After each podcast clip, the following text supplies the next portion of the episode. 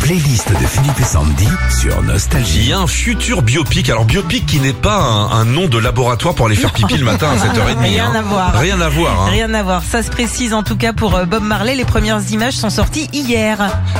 Euh, la playlist des tubes de vos tubes préférés de Bob Marley. On vous demande votre avis sur Nostalgie. Karim de Béthune.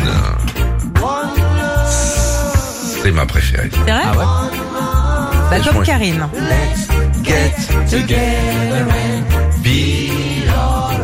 En 77, Bob écrit ce tube comme un appel à l'unité face à la souffrance des enfants dans le monde. One Love sera un grand succès dès sa sortie. C'est beau. Pascal de Fougère, No Woman No Cry.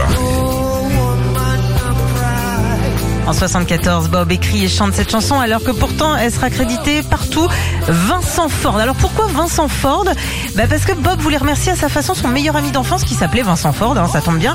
Donc euh, c'est lui et non Bob qui a touché l'argent. Il est plutôt sympa, il était plutôt sympa Bob. Fanny de Brioude, Cool You Be Love, évidemment.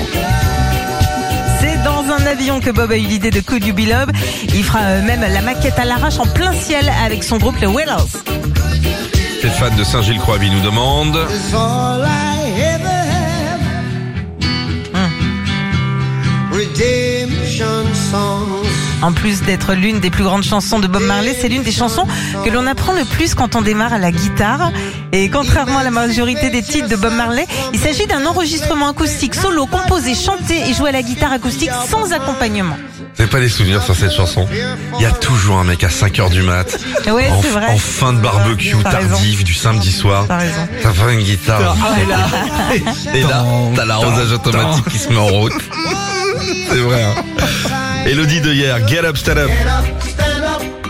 Alors comme souvent dans ses tubes, Bob Marley dénonce le racisme et c'est le cas dans sa toute première chanson qu'il a écrite en 73 avec une autre grande figure du reggae, Peter Tosh. Retrouvez Philippe et Sandy, 6h-9h sur Nostalgie.